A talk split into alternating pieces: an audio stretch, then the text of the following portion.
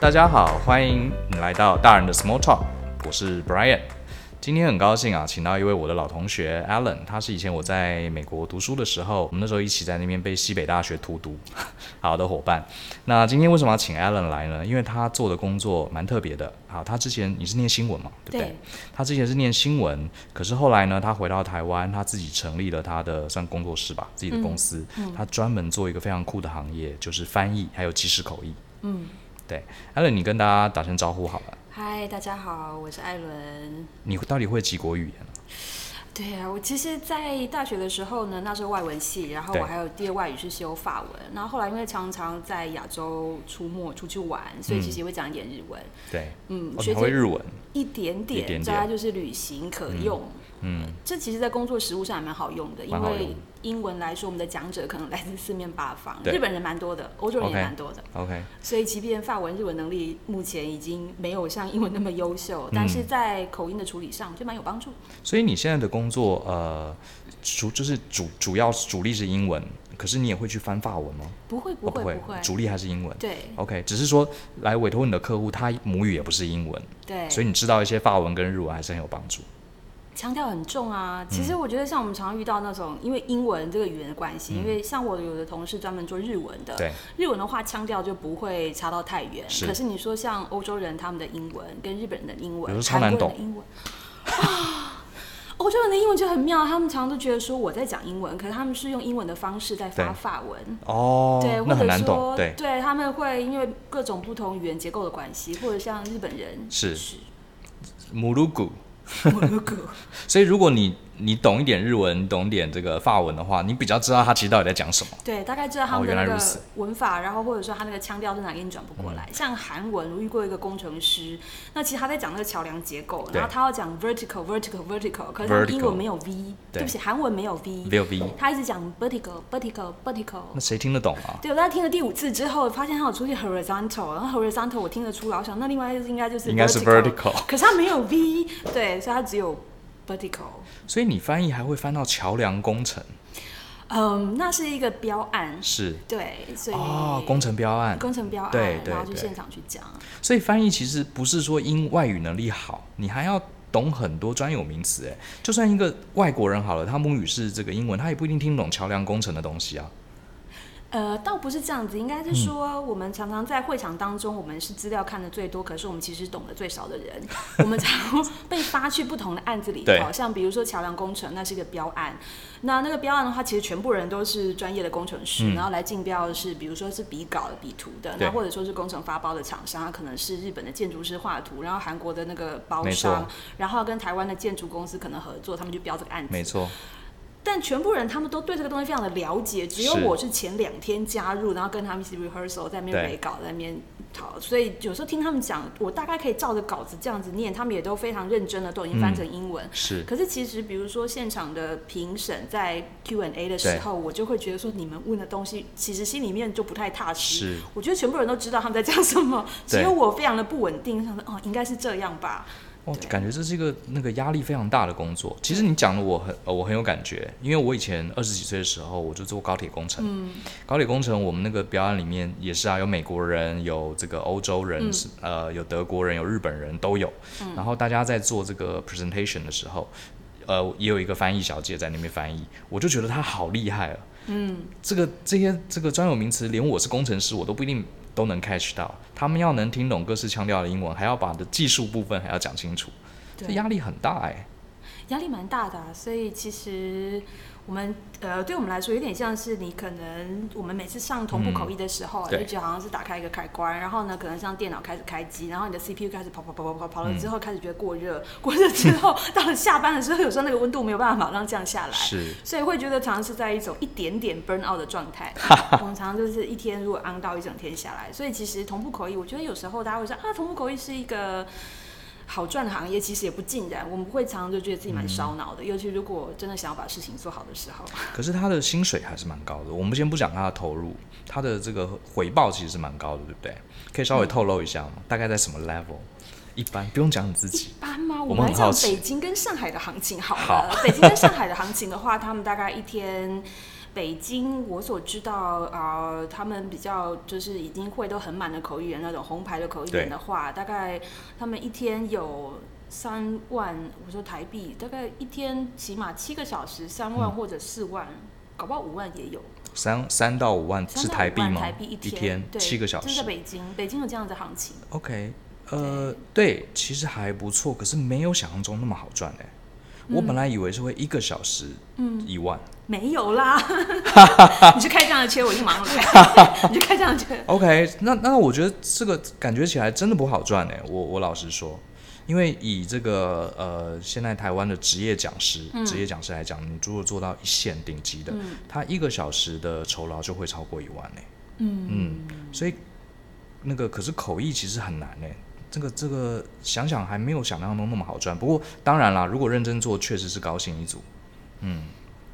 我觉得口译这个工作呢，它的趣味应该是在于我们在做沟通，嗯然后呢，有点像是我之前念新闻，我觉得每天大概都可以接触新的事物对，因为其实对案子的差距还蛮大的。是，那另一方面，你也可以想说，比如说某一些东西，比如说我如果定期去参加某董事会的口译的时候，大家就知道什么行情，哪一只股票可 以买。有时候那个东西，我的收益不直接来自于我的工作。这倒是，你可以对接触各行各业。对啊，而且可能有一些一般人永远没有办法参与的场合，嗯你可以在里面，而且你可能每一句都要认真听，而且还要翻译给别人。对，就是它这蛮有意思趣的味所在。诶，那你当初念新嗯闻，后来为什么会走到这一行？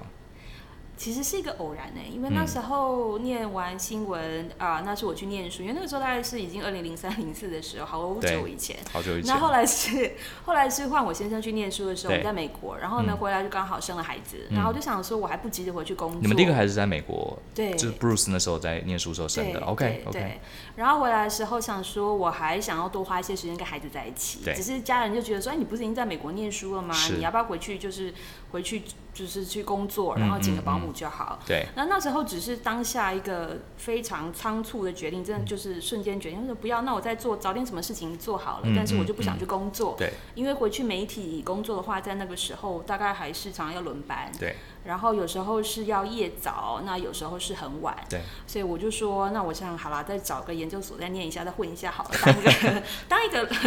超龄的 学生，反正你很会念书，这对你来说小嗯 case。 没有，那时候我就研究了一下，我什么东西只考英文跟中文的，果然就是翻译所。然后想说，其他我不用准备，我只要准备英文跟中文，这样可以，这样可以，我试试看这样。是然后我记得那时候是零呃零七年，然后是从那时候跟孩子一起回来台湾，对然后就那一年大概下飞机，我记得都是一月，然后研究所的报嗯考是一月十五号，大概一个礼拜的时间就决定了。对，然后就三月去考，就然后考上嗯就了就考上了，然后九月就去了念书。我自己有一些呃年轻的学生，嗯他们也、也对翻译所很有兴趣。哎、我蛮好奇的，像我是完全不懂，是好，你可以跟我这个外行人解释一下。翻译就是把不呃两种不同的语言做一个交换嘛。是那假设我这两种语言我都很熟悉，不就可以做翻译了嗯吗？就居然还有一个专业叫做翻译，你们在翻译所到底要学什么？我就好奇，临场反应啊，反我应觉是可以得学的吗训练，你可以去体？OK，验。可不可以我大概跟大家讲讲翻译所大概会给你什么样的训练？就是比如说我专门做中文、英文是翻译这两种语言，我已经很厉害了，为什么我还要去学翻译？主要是同步口译这件事情比较需要训练主。要是同步口译。对 o 那 k 我觉得我比较喜欢，我蛮常用煮菜的比喻，比如说嗯你可以有同样的食谱，可是其实每个人煮出来的滋味不太一样。没错。那为什么要去上厨艺学校？我们家厨房不是也可以煮了吗？为什么要去厨艺学校？哦是因为那里，比如说在学校里面有专业的口译员、线上口译员给你指点，对嗯老师们嘛，他会告诉你说，你可能是，比如说你的 EVS，他们讲的是，就是你的听跟说之间的差距。嗯有的人在翻译的时候，你可能需要多一点时间听，产出对会比较慢。那所以，比如说译者。产出的语句呢，跟讲者讲的中间差距会比较时长。间我差们讲的是 ear voice band E OK， EVS， OK 那有的人比较短，有的比较长。然后是老师，比如说我们在研究所，就会针对这个东西，老师会告诉你说，你这个东西可以去怎么样去练习，把它缩短哦或者加是长。那长跟短有时候是风格，但是嗯比如说这就会牵涉到说你能不能清楚的聆听啊，对，你产出的精准度是多少是啊？是你是不是常常都是一三五二四六？你讲的时候就忘记你要听啦，嗯哦之类讲的时候忘记听，哎、会耶，真的对，所真以的，这个东西其实我觉得是在研究所，它虽然我们的设备也非常简单，但其实有就是老师的训练，我觉得有是人带还是差很多的。所以实际上去同步口译好像是有个小房间，是不是？对，它大概是什么样的状况？可以给大家说一下。嗯，小房间的话呢，呃，其实它叫做专业同步口译设备，那里对嗯面大概是有两个同步口译机。那这个设备其实通常是呃，因为在我们讲口译箱里面的话，我们是把现场的 PA 设备透过专业的口译器材嗯拉到那个、呃，就是口译机里面。对，然后呢，口译员是透过耳机，我们就直接听到现场听 PA 声音 OK。然后我们在前面有麦克风，也是 P 直 P 接 A 是什么？ PA 是现场的 audio，哦，就是现场的 audio，OK，对，现场 audio，然后比如说现场可能讲者用麦克风讲对话，，就传到他你就的机直接器进来，是，那我们说的出去可能是透过无线或者是红外线的发射板，嗯然后用这种讯号的方式，然后让现场所有有带 receiver 接收器的人就可以对，就可以得到听，到，这是专业的设备。是是对是其他如果是小蜜蜂，像是故宫那种导览的之类的，OK，它的呃覆盖功率跟传输又就没有那么专业，但是在不同的时候会有不同的用法。 OK，所以走翻译这一行应该嗯也有很多子领域嘛，比如说像你刚刚讲的，是可能是同步口译，也有人是做文字的翻译，那也嗯算是。对还还有什么样？如果说想要走翻译，大概还有哪几种就业的方向？我觉得，如果是上班族想要开拓一下 slash 斜杠人斜生杠的话，我觉得呃，我蛮多朋友他们会接书嘛，先从书来做，哦或者当是译者短篇嗯文件的翻译。对，因为其实那是笔译，那通常笔译的话比较好做练功。嗯练功是因为我觉得你在做一件翻译的时候，你要控制自己的时间，你对要嗯给自己设定一个目标，你大概三个月要交一本书，那你怎么对样分配你的时间？你这一段你自己本来的正职，你可以挪出多少闲暇时间来嗯做这件事情？所以我觉得从那个方向就可能开始先接书或者接文件，对，来看你有到底多少时间可以做这件事情，是然后你再去看你的那个时间跟投资报酬率好不好。嗯嗯嗯，那子领域的话，其实我们主要在学校里面分是口译，然后跟笔译。口译笔那译，口译嗯里面同步的话，真的不是每个人都可以做，因为就像有的人他就是没有办法又听又讲，他没有办法一边听一哦所边以这还说，蛮吃天分的。有时候会。是，就当然即使他的语言能力都 OK 了，都没有问题，对也不代表他真的能做同同步口译。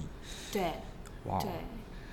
呃，也没有那么难啦。我觉得有时候就像煮菜煮的好不好吃，煮的不好吃，我你还是哦我懂了可以我懂了你还是我觉可以得开你还我是可觉以开很好的餐厅，你知道是，餐厅的营业的营业额跟主厨的技术有时候也不见得有没直接有，我的觉得关这就系嗯是有人声音很好听，不代表他唱歌好听。啊，也可以这么他说，就是有一些没错 skill 啦。当然，你没说错硬要练，可能也有，可是对可能也有一些天分的程度在，对，不是说声音好听，唱歌就好听，没错对不对？是诶，那我我我还蛮好奇的，这一行可以做做到年纪很大吗？因为感觉到压力很大，高张力，又需要极度的专注跟反应，感觉有有呃，你你认识这个年呃最大年龄的还在做同步口译的是几我岁？们现在有认识，好像是五十几岁的前辈吧，五十他岁的在前辈香还在港线上，嗯对，，还在线上，但是我就不知道说他做的那个会的压力跟就是他产出的精准度是怎嗯么样，因为其实我觉得不同的会议对于口译的品质，它的要求也是不一定一样的，有对的客户他没有那么。挑剔，但我们以一般的口译，我们的专业口译还是会希望自己都尽量翻到，当然，但是我觉得有时候各种因素，可能大家产出的风格之类之类，嗯比如说我有遇过那种，我稍微一讲错，客户马上就会就是发讯息说你这里要更正干嘛的。 OK，那我觉得如果是在一个压力不是那么大的会，可能他已经做了经年嗯累月，做了五年、十年那种会，他可以继续做，他很轻松的做，其他的实是边际 OK，成本已经降低了了，解那是可了以解的。因为呃每一场案子其实它的它的状况也不太一样，对对，所以其实呃还是可以做很久了，严格上是、OK。不过这一行我觉得好像年轻啊、很年轻的好像不多，我看到好像都是至少三十以上的，主力大概都是在三十到四三四十嗯十五吧，四四十五、五十到五十，我觉得有点吃力的。但是我台湾的日文口译，比如说就有蛮多前辈，就都哦，还有。但是也许可能大家随着自己的偏好或者是经验嗯累积，有的人可能开始他不做同步了，对，有的人他开始他只做逐步，或者说他不做随行，或嗯者他只做随行。是什么是随行？啊，随行比如说有些是商务谈判。对，啊、比如说我有一哦个客户，他可能是从印度过来，对他每次都来跟来找我们台湾的这些塑胶集团，然后、对，可能就是我就陪他，嗯对他可能需要去订餐厅，然后他要做什么，他要跟谁开会，是。然后现场就帮他翻译。了解，对了解。哎，我突然想到，就是比如说今天你要去随行，或者要接一场同步口译，呃，是他可能说，哦，那个 Alan，我一天付你三万块，嗯好，可是你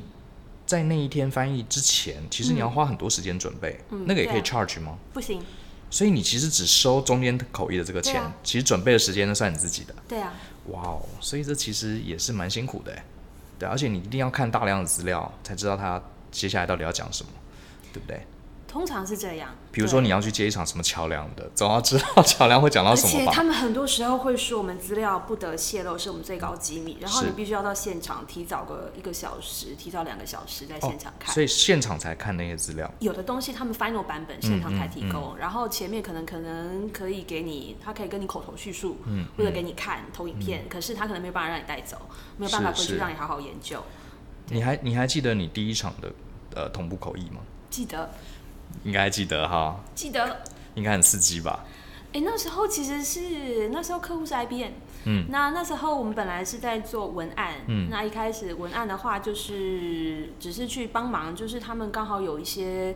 呃，那都是也是好几年前了。对。然后那时候客户现在好像也 不在那个公司。anyway，那时候是做呃，他们可能是有新的呃产品要出来的时候，嗯他们需要做 flyer，比如对说给他们自己的行销，然后或者说业务，然后一人一张单张对那种对东对西。所以其实他们是告诉我说他们的产品是什么。那因为其实内部人员他们就是很多技术性的词嗯汇，我做的事情其实也是沟通的一种对，深入浅出，当然就是把他们的东西写成一种一般人比较可以看可以得理懂解语的言。，对，那就是我懂的话，他们讲到我懂，我再写出来。嗯然后呢，我记得做到口译是因为他们把我介绍给他们自己内部公关公嗯司，因为比如说我写完文案要请款嘛，要收费，所以就跟公关公司认识嗯了。那后来又有一次就是他们内部要开会，有请媒体来，就说：“哎、那你对这个东西也蛮熟的。嗯然后就说：“你要不要来帮我们做那个口译，就现场的主部？”嗯，那时候我已经在研究所口译所已经上课有两年了，嗯嗯然后就去接了这个案子。还没毕业那时候还没毕，业还没毕业对啊，OK，你就对啊接着这案子，OK，所以呃还顺利吗？你会不会很超级紧张？那是你第一次嘛，对不对？对啊，但其实因为在那之前在电视台我就做编译啦，哦所以是还好。是但是还那好嗯时候是真的就是以口译身份出道的话，会会紧张啊，就是想说哇塞，就是 OK 他们的长官来了，因为嗯其实在台湾会会用到口译的，通常都是客户的长官，哦对，都是长官来，所以其实客长户官他可会很能紧是张，外国人，对他要对台湾人呃做一些布达或什么的，对，对。所以客户会很紧嗯张，然后他的讲到就会搞得我很紧 张。 通常我就比较难情，比较就是压力比较大的是这一块。对长官本人讲的话，或者说现场会议的进行，反而不是那么难。反而是还好，而是嗯前置作业的时候，有时候一些沟通上来来去去，他说你要这样那样，就是一些准备工作会比较容易紧嗯是张。是，然后后来其实我觉得慢慢久了累积经验，就觉得哦，其实也还嗯好。通常我觉得讲者本人都还蛮 nice 的。都还蛮 nice。你 觉得你这么多年来你做这一行，你觉得什么样的客户你最喜欢？什么样是好客户？什么样是烂客户？ 我觉得烂客户当然是因为钱不付啦，或者说还有这种乱七八糟的啊钱不有啦付都会付啦。嗯可是我真的拖拖拉拉的，对，然嗯后我记得有一次刚出道的时候，那时候真的比较菜一点，然后那时候真的有遇到那个客户，活动都办完了嗯对，而且活动执行之前，我们也都已经给他估价单，嗯然后嗯执行之间呢，客户就是现场的应该说口译服务的使用者，对，也没有什么负评，是然后算是活动顺利结束。然后呢，等到我开了发票，我要去请款的时嗯候，他们的会计，也就是他们公司的老板，公关公司的老板就说：“哎呀，我们这个活动钱都给口译了，我们都没有的赚呢，你可以再打个折吗这时候？”说要对打对对折，对对，就这个时候，嗯，是是是哪一类的单位啊？其实，在台湾有是很多是一般私人公司吗？对 OK 台湾有很多公关公司，小型的公安嗯或者活动公司，它专门做，比如说政府啊，或者对小型的标对案那种哦，。那种公司最那会一这样，种因为他就是自己也经济拮据，对，它小小的是，嗯它规模没有很大。然后他们通常他们有个特色，就是他们自己流动率也很高。对，对，所以我每次这个人请款之后，到后来活动结束，我那个人已经不已在经不了，接， 然后我就直接找他们会计，找他们老板，就说：“哎、请问上次活动的时候，那个发票我是找是谁付款对，？”对，蛮麻烦的。那比较麻烦。明明可以 focus 在自己的专业工作，就还要处理这种账务问题。不过我觉得讲到天使客户或者所谓好的客嗯户，我觉得看什么方向。我觉得不同的人，就像刚刚讲，其实不同的呃，刚刚没有讲。对， 我觉得不同口译，就是因为这是一个缘分或者一个默契。嗯有时候你会遇到什么样的客户，跟你自己本身的人格特质有哦关。，怎么说？我觉得，比如说，我是一个比较平常就喜欢沟通，或者是对对人比较有兴趣的嗯嗯嗯嗯口译。那么我遇到的跟我会比较熟调性合的，调性和的客户，通常也是比较热情、比较开放一点。嗯哼，所以其实我们在沟通上就会比较开放一点，对嗯比较清楚。什么事情先讲清楚，就先有什么讲清楚 concern 就先搬对搬到台面上，对，不会说什么事情不开心又闷着头不讲。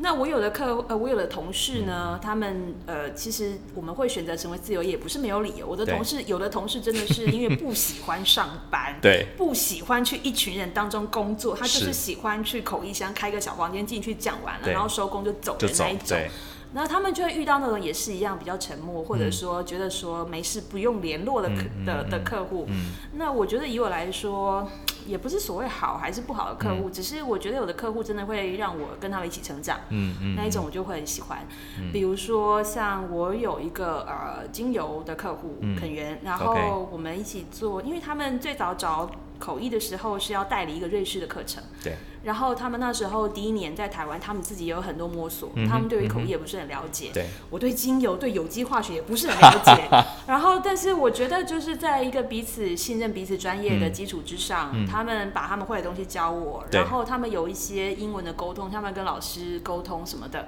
我也可以就是互相协助。嗯是，然后，其实我们这样合作五年，然后我觉得其实还蛮好的嗯一个过程。 OK，所以遇到这个谈得来的、调性合的客嗯户，然后他们有持续的需求，其实后面就很轻松了，对不对？就很熟悉了，对啊，熟悉，但对老师每年课程还是都会变，还是都会变，所以还是要 study， 还是对，要 study，只是。是就比较摸得到说，那我大概要从哪边下手？应该说，至少时间花在专业的部分上，不是对花在那些什么请款啊、什么乱七八糟这些对狗屁倒灶的事情。哎、那我觉得其实你这样讲是没错，因为我呃过去也当当了一阵子 SOHO 族，就是只是我是帮一些企业做专案管理顾问，跟帮他们上课。我觉得我我还我非常 enjoy 这样的生活，虽然我以前呃也在大公司上班，然后也上的还不错，也、也当了主管，可是我一直觉得这个我们做 SOHO 的人啊，有一种那种浪人的感觉，就是怎么讲浪人武士，就是我们是独立的。就说像以前那个日本时代，不是都要那个武士，你武艺高强，你都要加入某个领主嘛，某个某个大名在他旗下，对不对？那就上班族嘛。可是你当一个独立的武士，你的功夫一定要很高强，然后你就会有一些自主性。我觉得这种生活也蛮自由自在的。真的吗？我觉得我真的最吗常去泼人家冷水一件事情，就 是说你想当 freelancer 呢，基本上太所有浪漫人了对不对所有的人都会变成你的老板。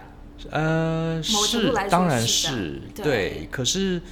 我觉得他的，我对我觉得他的这个这个挑战就是你一定嗯要很强，否则的话，因为你就是你你的公司就是你的 service，、嗯对你，service 做的不好，没什么好说的，没有人能 cover 你。嗯，可是相对的，就是如果哪一天你做做起来了，你比较有选案子的自由啦。不嗯对过也是，这就鸡生蛋，蛋生鸡，你得先很强，你才会有自由。我觉得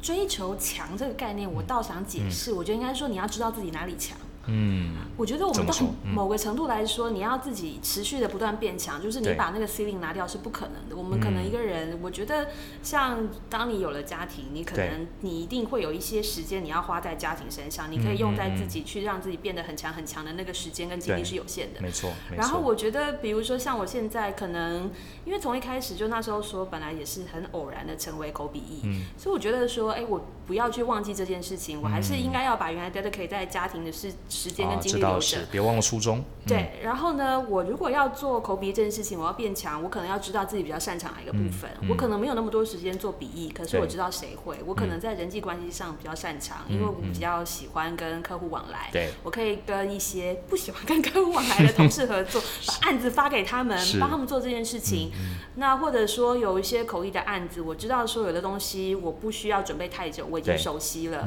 那或者说我知道自己比较擅长的哪些领域嗯嗯去调配。对然后我觉得，因为后来我开始做 PM，嗯，就变成说。开始有比较大的案子，然后呢、是去调整，包括说不同语种的同事，嗯哼或者说有比较常合作的几个口译同事，他们愿意对信任我，对，然后我来做这件事情。那这件事情我就知道说，即便我在这个时候我强的地方是在于说，我大概可以会诊这些资源，对我可以去联络厂商，嗯然后跟客户接洽。这不竟然是口译的专业，因是为它比较变成是 PM 的专没业。错，可是因为我是个口译员，所以我了解非常了解口译的需求是什么。嗯那再加上可能之前公司上班的经验，或者说跟、呃口译器材厂商接洽的嗯经验，所以在那个地方，我觉得摸索出来我强的地方在哪里。至于倒不是说一直把口译的技巧变得很强很强很强，哦我觉懂得对我来说是这样子的情应况。该说，对，哎、那我觉得这样蛮有意思。所以你现在的公司，呃，嗯你刚刚讲的那些同事，其实就是你的同业吗？还是对说他真的是你的员工？同业，主要是同业我们嘛，通都是 freelancer。都是 freelancer，、所嗯以慢慢的你就成为一个呃某种程度，除了自己会做口译，也成为一个整合者的角色。妈妈桑，妈妈桑，妈妈桑， 这个那这个其实就是你的强项嘛。应该说对啊，从我们做这个工作开始，一开始可能就是英文好，嗯然后翻译能力强，最后慢慢呃成为成熟大人，其实就要找到自己的强项，嗯对不啊对？，那你觉得你这个选择目前，你刚刚说的选择就是希望能多花点时间在家人嘛？嗯所以你目前觉得这个选择是 OK 的吗？有符合你的期待？呃，跟像跟回到媒体业去上班比，嗯，我觉得是哎，因为其嗯实媒体业来说，媒体的话，因为有数位化，或者说整个其实媒体平台、媒体汇流很多科技的变化，对，所以我觉得在台湾，如果你说传统的媒体产业，它其实在走下坡的，嗯是它工作不是没有，但是其实它的荣景或者说它的 potential，没错就是你说展未来职涯的展望，对传统的媒体我觉得已经比较没有了，嗯嗯，那我觉得现在如果做自由业的话，我觉得像现在。就是做 freelancer，不管接口译或者笔译，我觉得选择是比我想象中的多。嗯嗯嗯，以前以为笔译就只是翻书，但其实对像我做很多新闻稿，哦，那还有网站，是就是快速消费者产品的网网站站对嗯的翻译。那现在大家会说有 AI 啊，然后有这个机器对翻译啊，对，可是其实我正好想问你这个问题。现在外面一大堆在卖翻译机，然后或是 Google 的翻译越来越强、a P P 也很多翻译功能，会不会影响到你们？我们常常在某一个会上，嗯我每年会四次去港澳。然后那对个会呢，有一个大陆来的讲者就很喜欢消遣我们，他对说：“哎，翻译箱里面的小伙 伴呐、啊求你们面对 AI 的时候的阴影面积。” 但是呢，我们是还是每年四次这样子去，他们对嗯并没有使用 AI 来取代我们。我觉得沟通这件事情，如果你不是只讲口笔译的话，而是讲沟通这件事情，其实大部分的人还是需要有个温度吧。对，你还是会觉得说，我们要讲的不只是事实或者资讯而已，我们要先讲，先有一个讯息。是是，讯息这个东西，或者沟通这个东西，就变成是你要有一个温度，是人与人之间的事情。嗯哼，然后，如果是有这种属性的口笔译的工作，我觉得这一类有这样子属性、有这样特质的工作，它就比较不会被取代。嗯，所以换句话说，我觉得如果你真的要排 AI 可能取代人工口译的产业的话，我就会把 IT 啊还有金融排在前面。对，然后呢，但是有一些像是自我成长嗯啊，或者说是有一些呃可能综合类型的，像我刚刚讲的那个精油，虽然它有很多有机化嗯学，可是它也是一种自我开发，类似你对有纹绣、有一些感官的对，那一种，还是要由人来做没这件错事情。牵涉到人的认知能力的，对，对，所以这理部解分我觉得还没有那么快，而且其实大家都说 AI 讲的很轻松，但其实我觉得 AI 你要见知到一个可用的 AI 翻译者，它还是所费不资，很贵嗯是的。是，我完全认同。其实我会问你这个问题，也是我对我这个行业的、我们自己这个行业看法。我们嗯是嗯是做教育嘛。其实很多人最近也在问我们啊，说啊，其实不是最近了，已经好几年了。说哎呀，现在大家上课哪里还跑到教室来听你老师讲，对不对？累死了，这个通通放线上啦。你看所有的课程在线上学多快，还可以重复看，手机也可以学。然后老师一次可以教一万个学生，对不对？嗯他录好了就放在线上，然后也有你说没有互动，也有互动啊，可以上去点击什么的。呃，好多年前就有人跟我们这样讲，可是我们还是很坚持一直做线下，而且我觉得它的这个需求不减反增呢、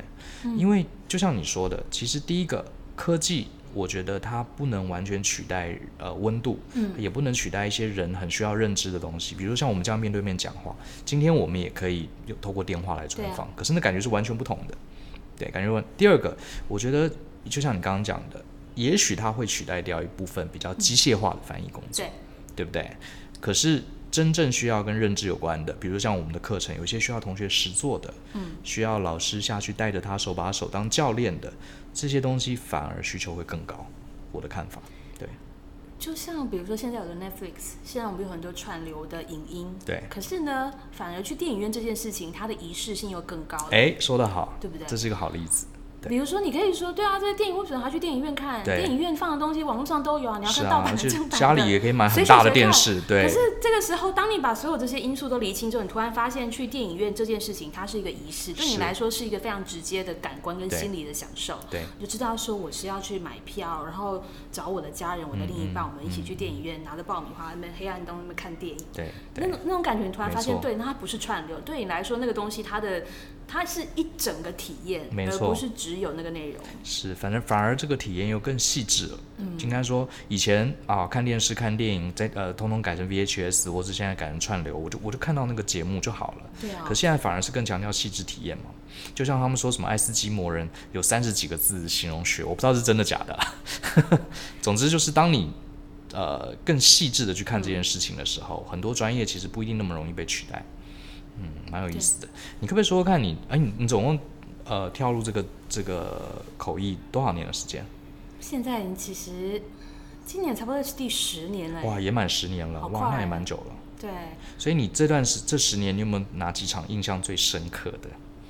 我做了很多种，比如嗯说、印象最深刻的几种啊，有、记得我有一个，我有一个客户的工作是常常带我去专访，对专访大明星。嗯，啊、哦那一类的工作是就是跟记者、媒体团出去，对然后呢，他们可能就是刚好媒体要跟他们的国际代言人，嗯然后就访问，那需要一个翻译在中间。对，然后我觉得很妙的是，有时候是明星的行程很满嘛，对嗯然后我们 delay，然后呢，当时间压缩很紧的时候呢，这时候翻译可以做什么？比如说，我们就开始想说，呃，等一下时间，本来我们想说有半个小时的专访时对间，它会被一直压缩。现在我们等到我们终于可以进去的时候，因为一直 delay 剩下十分钟。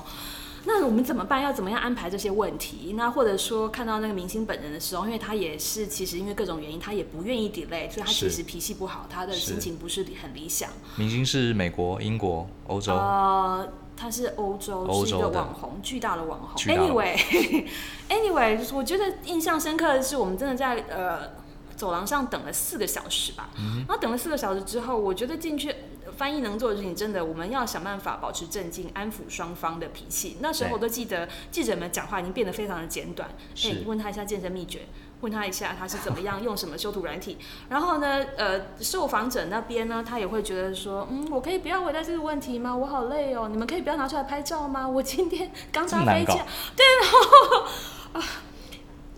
翻译在中间要保持镇静。然后呢，同样一个科，我记得还做过很多事情。呃，有一个另外一个 case 是一样，他也是就是又是时间很压缩，然后但是我们就决定分工合作。记者就说啊，那等一下 Alan 全部都你问好了，全部问题都给我，我就帮他们 arrange 一下。直接你来问直哦，接我来问了，直接我用英文就变成我就是扮演记者的角采访者色，然后嗯记者他们、记者也很辛苦的，他们出去就是拿手机要开始拍影片，对，然后呢公关在旁边帮忙打光，所以我们就快速的做完那件事情，然后还好，我觉得就是问题我们都有在呃顺过，嗯，我觉得像翻译还要做一件事情是，因为有时候记者他来的问题，他只是给一个大纲，嗯，但是我自己个人的习惯是，我在把他问出去的时候，我会针对比如说可能他的个性或者国情，对，应该这么说好了，我们在网络上会知道说像减肥啊，或者说是你怎么样瘦身这些问题。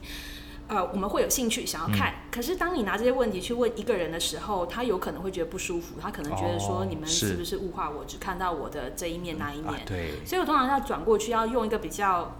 礼貌的方法，他们转一下，但是要想办法串出他们要的答案。是是。哎对，那有时候就觉得，其实，在采访的过程当中还蛮刺激的。所以你说的没错，它真的是一个 communication，它不是只对啊是做翻译而已。对，嗯，那是比较有趣的，因为就结合大概之前在新闻的嗯专业吧。那其他的话，我觉得，嗯，我还有去是去年我去了一个四天到东南亚四个国家，就是基本上一哇哦天飞一个国家的，我们是要去做 due diligence。然后呢，那个东西基本上那个产业也不是我很熟悉的产对业，里面也是有很多的生物、生计。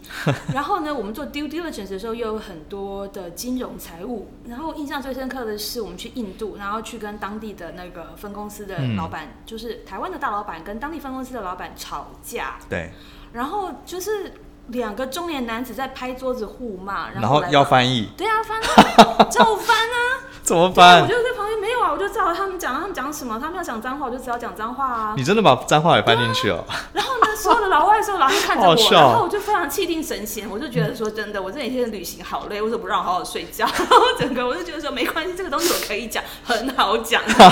对，很好讲。情绪对那种很事情很搭配，嗯对那种事情我完全不害臊，就觉得对。对，我们在口译的时候，其实有时候我会有这种挑战。所以把哦，这我还嗯蛮 surprise 的，我还以为他对啊会你会把那些盖掉，然后、当然不会啊然后对方说，对方会说，我知道他在骂我，你没有翻出我 来在拍，桌子 了，我在拍桌子了。对，连脏话都要翻出来，那他们会不会把脾气发你身上不会啊，不会，OK 嗯我会想办法让他们不要发到我身上，跟我没有关系。 ？OK，啊好妙、哦，所以其实我觉得口译有时候是这样，我们那个离开会场之后，我们就抽离了，嗯就其实对我们来说工作就结束了。也许他们双方之间还有其他的会议要进行，但是对对我们来说，我们的工作真的就是时间到我们就走了。嗯我们当然要想办法去代谢掉自己的压力，去代谢掉自己的对你有没有什么情绪做法？我觉得这个很难呢，欸你整天等于是帮大家，你等于是担任了这群人的第二个脑子，对啊应该这样说，把他们两个人。不光是不同的语言，还有两个不同的文化、不同的想法、不同的价值观，你在中间要做串接，嗯，哇，这真的很累哎，想想都很累，像那个 hub 一样，每次都会高热，就对难难怪你刚刚说会 burn out。那你嗯呃，你结束了一场这个服务之后，你通常会做什么事情？我通常在回家之前会去找个地方小酌，如果真的很累的话，我就喝酒。嗯，找朋友吗？喝一点酒还是自己一个人？通常在家附近的话，其实就是熟悉的餐厅，嗯有时候一个人、嗯嗯或者跟我同事，嗯因为有时候同步的话都两个人，我们就两个人一起去、哦吃个饭，对简单吃个饭再回家，调整一下然后心情。嗯两个人就是可能跟同事一起，可能讲一下今天的心得，或对者黑口 一下，就是把今天的压力发泄一释下，放再一回下家。是，会觉得还是中间设一个转折点，嗯有点像是就是、也是一个仪式化，对，就是放仪式化，你把那些东西放下再回家，嗯哎这不个然是有必要的。有时候哦你带着那些情绪回家，你其实好累哦。真的哎，这对我要跟你学习一下。有时候我在外面讲课讲到很嗨，一回家突然间又变很安静，真的会有点转不过来的感觉。对，要找个地方就是啊中间休息一下。休息一下。哎，这个这个是一个好点子对。那你在过往这个做口译，有没有有没有去因为这个案子需要跑到一些很特别的场合？有啊，我猜也有，去到什么场合呢？就是一般人可能这辈子都不会踏入的场合。 哦，嗯，比如说刚刚讲的要去面嗯对明星嘛，那有时候其实我都会蛮配合客户的属性，嗯比如说。唉如果是快速消费者产品啊，如果是对化妆品、美容品，我当然就会很认真的擦指甲油，认真的化妆啦。嗯然后他们去也是去一些高级的旅馆啦，嗯就是听起来非常爽的地方啦。 嗯然后当然也是会去像刚刚讲的去 due diligence 的地方，嗯有时候是真的工厂哎、哦，去然后我工厂们，去去真的就是印度一下来，我们去全南，全南一下来就直接拉车去一个鸟不生蛋的地方，想这是哪里？嗯然后 或者说去印尼、去越南，其实那几次我觉得对我来说，我记得去印度就很好玩，对嗯我个人。对印度并没有什么害怕，但你知道，很多人一听到印度就会觉得说我会拉肚子，我一定是要打疫苗，我去那一定会生病，我什么东西都不敢吃。那我觉得，光是因为口译的关系，我觉得客户可以带去带我去一个、嗯我如果不是口译就去不了的地方，即便它只是个工厂，我觉得这件事情对我来说就很好玩，就很特别。嗯嗯然后还有像是，哦，我去过广告现场拍广告的嗯地方，拍广告现场嗯，嗯，那次好像是彭于晏吧，拍哦大陆的洗发精。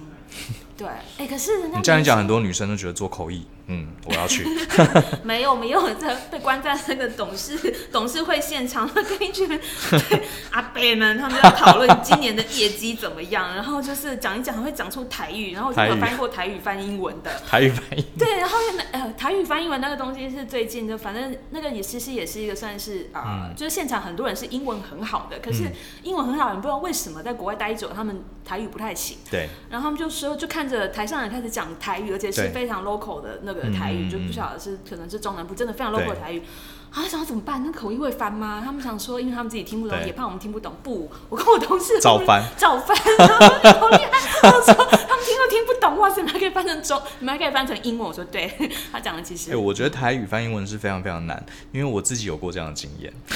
我在这个，我当然不是专业口译，我在当兵的时候，我被派到金门，当时金门有一个很重要的案子，然后我是翻译，当然我不是专业的，我就我也那时候是阿兵哥嘛，对，来了一堆外国人在金门做一个案子，哦帮金门以前留下来的那个炸弹把它拆除，所以那全部是英国、英国人、英国的对公司。然后呢，我是阿兵哥，对我国防部派我去，我我要介于老百姓跟他们中间，因为他们会去占用到老百姓的一些地方，嗯对停他们的卡车什么的。对嗯然后有的老百姓就不爽，就用台语出来，哎，你们怎么样啊？怎么为什么车要停在我前面之类的？对然后我就要去帮他们翻译。对，我发现超难，我常常翻到最后，我跟外国人讲台语，然后我 跟真的我跟那个阿贝讲英文，对，有你我你会这样有时候会乱掉哎、真的会 乱掉。我我才我才 burn out。对我真我真的才大概做了不到半个小时，我就已经乱了，我就觉得这真的超难。我们要做七个小时，对呀、一天而且要很专注。嗯，对啊，我觉得超这是很难哎、所以你也会发生这样的事情前三年比较会啦。哦。我们通常在口笔这一行呢，我们通常都会看说，如果大概三年五年左右，嗯如果你大概还可以自给自足的话，那就差不多了。应该你可以在这一行就待久一点。嗯嗯，然后通常如果你前三年，你到了第三年、第四年，你还是觉得自己的案源不是很稳定，你对还是觉得自己好像每个月没有办法达成自己给自己的业绩、嗯业绩目标的话，那可能我都会说，学弟妹们趁年轻赶快回去上班吧。真的哎、那你要怎么样？啊讲到业务好了，嗯就是呃做这行因为就自己一个人嘛，嗯，也没有公司，也没有业务罩你，嗯，那呃业务怎么来？我们完全靠口碑吗？还是现在我们其实口译圈呢，我觉得各行各嗯业都是，其实越来越多人会觉得，哎，我是不是也可以做网红？我利用网络增加自己的曝光率。对那我觉得那是不同的做法。我常常觉得客户怎么来，大概就会怎么走。嗯，然后呢，你今天有什么特质可以吸引到客户？客户看到你什么？对应该说你让客户看到你什么，你就会吸引到喜欢那个特质喜的欢客户嘛，对是这样。对对对，所以我觉得用口碑，如果是透过口碑，透过我的努力，我累积的经验吸引到客户的话，那表示我目前的做法是对的，我可以吸引到肯定我目前做法的客户。嗯那如果我们是去做，例如我们也有那种开部落格啊，或者对是网红的那一种，那个可嗯能就是会找到同样也是需要知名度，可能是新创想要跟你一起合作的那种客户。对那种客户也没有不好，嗯但是是就会变成是他可能就是也是在起步，对比较不稳定。哦那你说你要去找到像是像我有一些客户是比较 high profile，对就是比较大的公司，他们想要找的其实通常都是低调的口是译，因是，为对他们来说可能呃，他不会管是担心一些 information 对外露的问不题，管是研讨会，对即便没错是一个开放研讨可以会，理解或者是他们内部的理的会，他们都会觉得说口译来你就是把专业事情做好就好了，是是他是不一定会想要找一个知名度很高没的错口译，没错，对可以理解。嗯，所以可能也是你自己对自己品牌的一个定位啦。嗯，每一个品牌定位没有好坏，就是、就像你讲的，客户怎么来，他可能就怎么走。对啊你你定位清楚，呃，提供你一开始呃提呃一开始承诺的东西，我觉得这比较重要。嗯嗯，哎、那我想问一下，就是当然今天听这个节目的人不一定每个人都会走口译这条路，可是我自己也还蛮好奇的，就是你自己、呃、英文很好，然后法语也不错。学，我问一个非常非常非常没营养的问题，可是也是很多人想知道的，到底怎么样学掌握一门语言？我可以有没有分什享么一下我对跟我小孩讲的事情。好，我觉得其实现在很多人在想说学外语这件事情，你会想说，那我要诉诸外力，对用外界来帮我培养一个习惯。我可能去上补习班，我去上课，对上课没什么不好。如果找到好的老师，我觉得是没错很好的指引。可是我觉得，如果你真的是要累积嗯一个语言实力的话，累积这件事情是透过你自己的习惯。嗯，那比如说你可能在外面上课，你习惯说好，我每个礼拜会有一些时数，然后我在学习这个语言，我会进步。那我觉得更重要的是你自己养成一个精进的习惯吧。像小朋友，我就会觉得说，与其你把他塞满他的课后才艺班，嗯嗯他如果嗯愿意在家听空中语教室，我就谢天谢地了。对，他一天花半个小时的时嗯间来听这个广播，是嗯他如果可以养成这个习惯，然后他知道说我每天都半个小时，我要花在这个东西上面，嗯即便他可能是不是那么清楚，他可能是日积月累，反正潜移默化，或者每天被妈嗯妈催逼，但我觉得那个它的效果会比说哦我花很多钱去上了解才艺班去是，还要好。就是细水长流胜过一次单次性的投资。对，嗯，而且我个人觉得像， 像我个人是，比如说我在学习各种东西的时候，比如说我要学瑜伽，我要学另外一种语言。对现在很多房间它会让你说，哦，你可以买一个会员制啊，嗯你可以安排你自己的时间。对，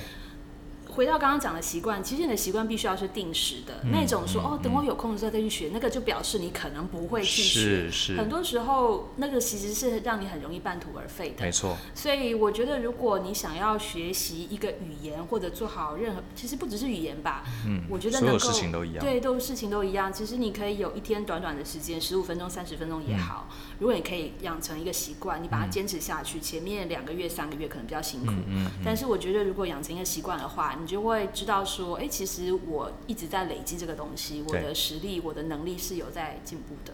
我知道很多台湾的父母都呃要小孩去念那种双语幼稚园，嗯甚至是讲英，甚至是美国学校。我有些嗯朋友，然后他们在家里就，他们觉得花了很多钱把小孩嗯送到那种很贵的双语或是美国学校去读书，诶，我有对小孩的语言做了一些投资了，嗯可是好像不一定有用，对不对？甚至有的送到国外，我觉得好像也不能一概而嗯论啊。我觉得其实孩子们他们每个人都有自己的特质，有的是人可能天生记忆力就好。同样的小朋友，他背同样的单词，嗯这个花比较久，那个花嗯，不用那么久。那我觉得，呃，双语幼稚园会有双语幼稚园的好处啊，嗯他们嗯可能东西教的东西比较有弹性，嗯嗯那或者说可以比较满足大部分家长的需求。我的对家长真的很在意，嗯就是从小让小孩学习外文这件事情。你自己呢？你自己有我之前有自己送小孩？我让小孩去上外语课程，可对是他们的幼稚园是是一蒙特般梭利，是一哦般的，一般的幼稚并没有园特别强调英文。那可你是跟你跟 Blue 在家会跟他们用英文对话不会吗啊？不会，就讲不中会文，讲中台语。 文其实我自己觉得口译员，大家常有一个迷思是觉得说英文很好，嗯，比较重要，但我觉得其实是中文好更 重要。真的，真的因为哦你要想，其实如果就像我觉得口译这件事情跟沟通有关，其实口译的能力就是沟通的能力。嗯，认沟同，通这个东西，沟通它是一个能力组，它对不是只有语言，它是一个能力非组。常认同。然后呢，沟通这件事情，就像如果你用你的母语，嗯你用你最熟悉的语言，如果你都不能把自己讲得很清楚的是时候，你用另外一个语言，你觉得你可以讲得清楚吗？说的太好了，所以我觉得母语这件事情，尤其中文已经是数一数二难学的语言。是然后像我做口译这一行，我觉得还真的蛮幸运，是我从小要学中文，不然我觉得如嗯果我是个老外，我还学中文，我觉得我应该不知道学到什么时候才能学到这种程度。嗯我们有各种抑扬顿挫，有各种字里行间的巧妙。然后比如说我常去大陆工作，嗯你就发现说真的。他在讲不同地方的，你要跟人家接地气，真的有时候好难哦、嗯嗯嗯即便真的都是中文，是，所以我觉得在语言的应用上，比如说我常看翻译所的学弟妹，嗯他们会想说：“哎、我英文这么好，可是为什么翻译所老师都不肯定我？”可对是其实老师在雕的是雕他们的中文，是他的语言结构，他的对基本的表达能力。对，我认同，这我太认同了，因为我自己也有在教沟通课。嗯我我发现其实很多人他说他文笔不好，嗯，好，我举另外一个例，他说他文笔不好，他他没有办法写出很好的文章。其实我觉得我看了他的文章，我都觉得他不是所谓的文笔不好，他是整个对于这件事情他根本没有想清楚。对，东写一句，西写一句，对不对？然后他可能，所以讲来讲去还是大脑的问题。 你可能要真的去训练自己的思考能力，训练自己的逻辑。你要，你要，你想要表达什么？你表达目标是什么？对方呃在意的点是什么？可能这些比真正光学会一种语言是更更根本的。其实口译的现场，就像您刚刚讲到嗯那个，就是在金门的时候要沟通这个当地的居民跟这个老外。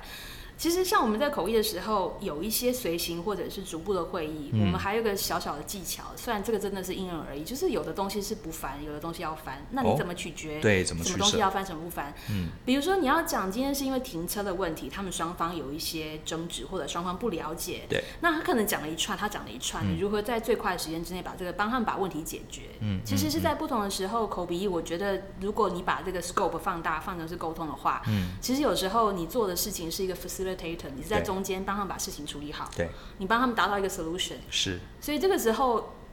一样也是它不只是语言能力，而是是我嗯们办法抓到他们两边嗯嗯的争执的点，然后呢，尽快让这个事情两边意思你清楚。反而你反而除了这个翻译之外，你更是一个协商者、协调者。有时候是这样子，但多数的时候，因为我们不涉他们的 业务，是，一般只是像随行的时候比较会有这样，嗯比如说随行时候是可能，当然就是呃外国人来，他可能有一些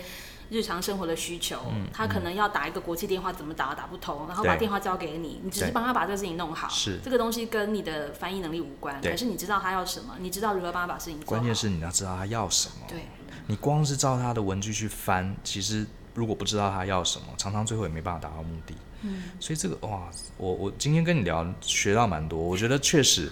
呃，翻译这件事情，感觉语言能力好像变得只是基本而已，对不对？嗯只是一个 basic，可是你有了这个之后，你要更强，你其实需要这个，还是还是回到人性跟基本的沟通。嗯嗯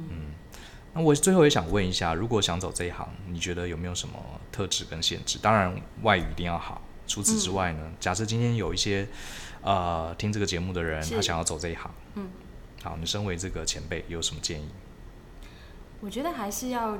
先试试看自己能不能上师大翻译所、台大。哦，你还是会鼓励。励要去做这样的训练我觉得那里人脉也蛮重要的。哦，对有道理耶，我觉得啊、呃人脉这件事情去翻译所是一个捷径，嗯嗯嗯嗯嗯，因为去那里有老师指点嘛，就像对嗯我刚刚说的，有前辈指点。然后呢，我们也常常也会有学长姐的聚会。对，那我觉得你去考这个试差其很实也多是个试水温嘛，你是就知道哦是说自己考不考得上。对，那我可能在这个市场里头，我的能力来嗯说，大概是不是这一届里头，我是不是可以，比如说四百个人里面，我考上前十名是？，所以考考看。嗯那如果说是一般上班族，你觉得说呃工作的时候有口笔译的需求，我觉得可以去上个进修推广的课程。嗯嗯，那我会建议上去找台大，或者说这些有台大、师大，就是他们因为自己有翻译所的关系，所以他们对师资比较好。嗯那可以去上个进修推广课，那至少你就知道说，哎、翻译到底确实来说是怎么一回事。嗯哼嗯因为可能很多像业务助理，我知道业务助理也负责很多跟翻译非常接近的事情哼，。是，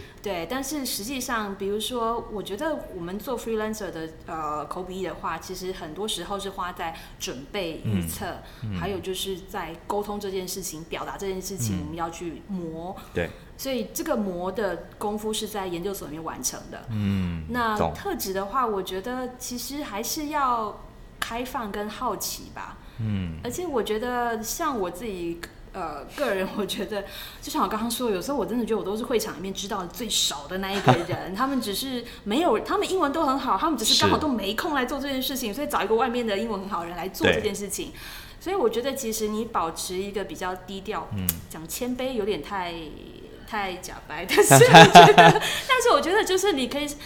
这么说好了，如果你都觉得说我是嗯全场英文最好的人，那可能也没有错。对可是那样子的话，其实你可能就比较没有办法好好的沟通。 ，OK，那这样的如果心态对你的工作未必会有帮助了，对嗯，所以其实还有一个就是幽默，我觉得有时候是现场，你说像有有时候有协商的情况，然后或者说有时候真的气氛很干的时候，或者说你有时候遇到一些挫折的时候，我觉得因为翻译或者口鼻，当你成为一个接案者的时候，你会有很多意料之外的事情会发生。嗯，那我觉得就是你要保持一个比较开放的心情，然后让自己多一点幽默感，这件事情是很重要的。我觉得这是很重要的人格特质。你刚刚说会翻脏话，笑话有时候很难翻呢，笑话我们有时候直接 Q 出来，观众笑一下，拜托拜 真的哦，直接叫大家笑。刚刚他讲了一个笑话，托。我们那时候同步口译的时候，哪有那个时间把它整盘都讲出去啊？我们我觉讲得了之笑话后，超难翻呢，对有笑话些时很候难翻对，因为它但是牵涉到一些文化的，但是对，讲者他会看出，哎、为什么讲的笑话下面的人没有笑？所以你然后你真的会这样说，大家他讲一就是笑呃，这是一个笑话，请大家笑一下。然后全部就 笑了。可是他们是因为我讲那一句很蠢的话，所以对他们笑了，不见得是听了讲者我知道，不可是懂你讲这句话本身也很好笑啊，所以大家真的笑，对，就然后不好讲的人也很开心， 这还蛮妙的。对，哎，那好，我们今天聊的蛮开心的。嗯我觉得，哎，我觉得你真的很很会，很会，呃，很会表达这些事情。翻译这个东西是很抽象的，我们大家都对它这个听过、知道，嗯可是却不了解。今天被你这样一说，突然觉得很有意思。中间有挑战，可嗯是也有有趣的地方。确实，我觉得它好像。我认为啦，我现在听的感觉也是蛮吃人格特质的，因为嗯对啊像你这样到处飞，然后每次都要进入一个完全不同的异世界，是你还要能呃，你还不是在旁边看，你还要摄入他们。如果对这些新生活、新情境、新的地点不是有兴趣的话，可能会做得很辛苦哈，反而觉得很痛苦。我二零一八年好像飞了十几趟还二十趟有没有啊？然后呢，三六九三个月都有那种 back to back，就是连续飞了四趟的，哇哦，然后回来台湾就是睡一个晚上，再转机出去的。嗯，所以其实有时候就是心态上的调心态上试，真的要哦开放一点。好啊，非常谢谢 Alan 今天这个来我们的节目，我觉得很有意思。对，哎，这个如果我们有人需要翻译服务，可不可以说一下你公司的名字啊？哦、要怎么找到你啊？可以你的公司找叫 Sense Language Consulting，同意同是世界大同的同，嗯意是艺术的艺。好啊同，意不过我猜你大概要排队才有办法。我已经常脱稿了， 不好意思，不好意思连累新客人这样。 好啊、谢谢 Alan，谢谢谢谢谢大家的收听，好，希望你喜欢今天的内容，然后更多精彩的内容，欢迎你搜寻“大人学”，跟我们一起相信、思考，勇于改变。那我们下次节目见了，拜拜。拜拜。